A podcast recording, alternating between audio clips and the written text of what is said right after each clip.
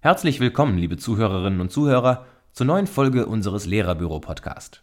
Heute dreht sich alles darum, spielerisch das Einmaleins zu üben. Wie ging noch gleich der Songtext von Pippi Langstrumpf?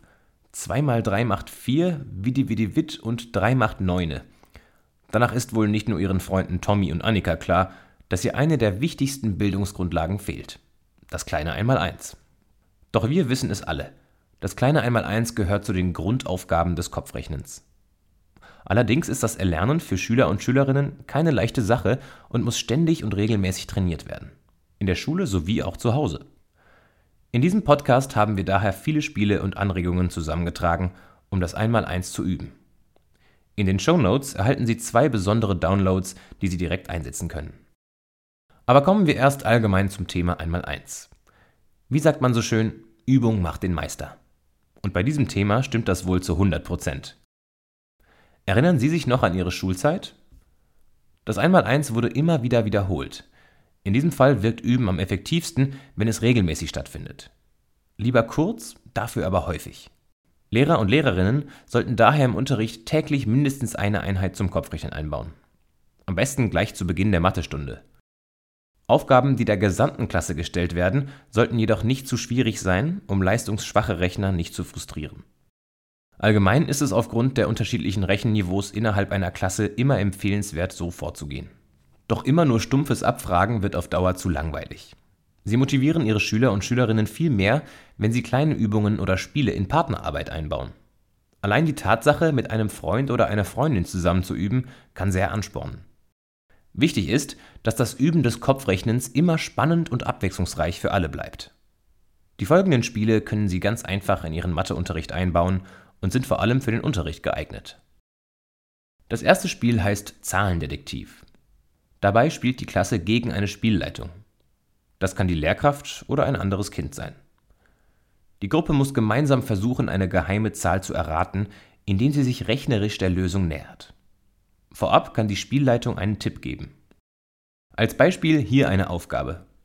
Nehmen wir an, die geheime Zahl ist 28. Die Spielleitung gibt den Tipp, die Zahl liegt zwischen 20 und 30. Daraufhin stimmt sich die Gruppe ab und rät. 6 mal 4 ist 24? Auf diese Frage müsste die Spielleitung antworten, dass die geheime Zahl größer ist. Im Vorfeld muss der Zahlenraum festgelegt werden. Dieses Spiel kann auch in kleinen Gruppen gespielt werden, da ansonsten die Abstimmung der Fragerechnung schwierig werden kann. Das nächste Spiel heißt bewegtes Rechnen. Hier geht es darum, eine Zahl und eine Bewegung miteinander zu verknüpfen. Damit lernt es sich leichter. Dazu finden Sie im Lehrerbüro einen tollen Beitrag mit aktuellen Erkenntnissen. Diesen verlinken wir in den Show Notes. Beim Spiel Bewegtes Rechnen wird immer eine Zahl und eine Bewegungsaufgabe miteinander verknüpft.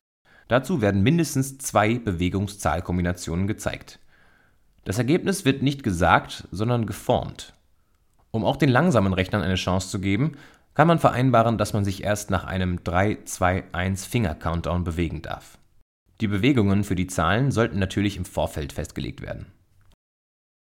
Das dritte Spiel heißt Augen zu und dran bist du. Das geht folgendermaßen. Alle Schülerinnen und Schüler schließen die Augen. Die Lehrkraft stellt eine Rechenaufgabe, deren Ergebnisse mit den Fingern angezeigt werden können. Die Schüler und Schülerinnen lösen die Aufgaben mit geschlossenen Augen und zeigen die Ergebniszahlen mit den Fingern an. Wenn es eine Malaufgabe ist, dann kann mit jeder Hand eine Zahl angezeigt werden. Auch Geteiltaufgaben sind möglich. Das vierte Spiel erfordert etwas Vorbereitung. Denn für Bingo benötigen Sie für jedes Kind eine Bingo-Karte mit Ergebniszahlen des 1x1 und ausreichend Spielsteine. Die Lehrkraft nennt eine Aufgabe, die Schüler und Schülerinnen legen den Spielstein auf das passende Ergebnisfeld. Wer zuerst alle Spielsteine einer Reihe waagrecht, senkrecht oder diagonal gelegt hat, ruft Bingo und hat gewonnen. Eine Vorlage zum Erstellen der Bingo-Karten verlinken wir in den Show Notes.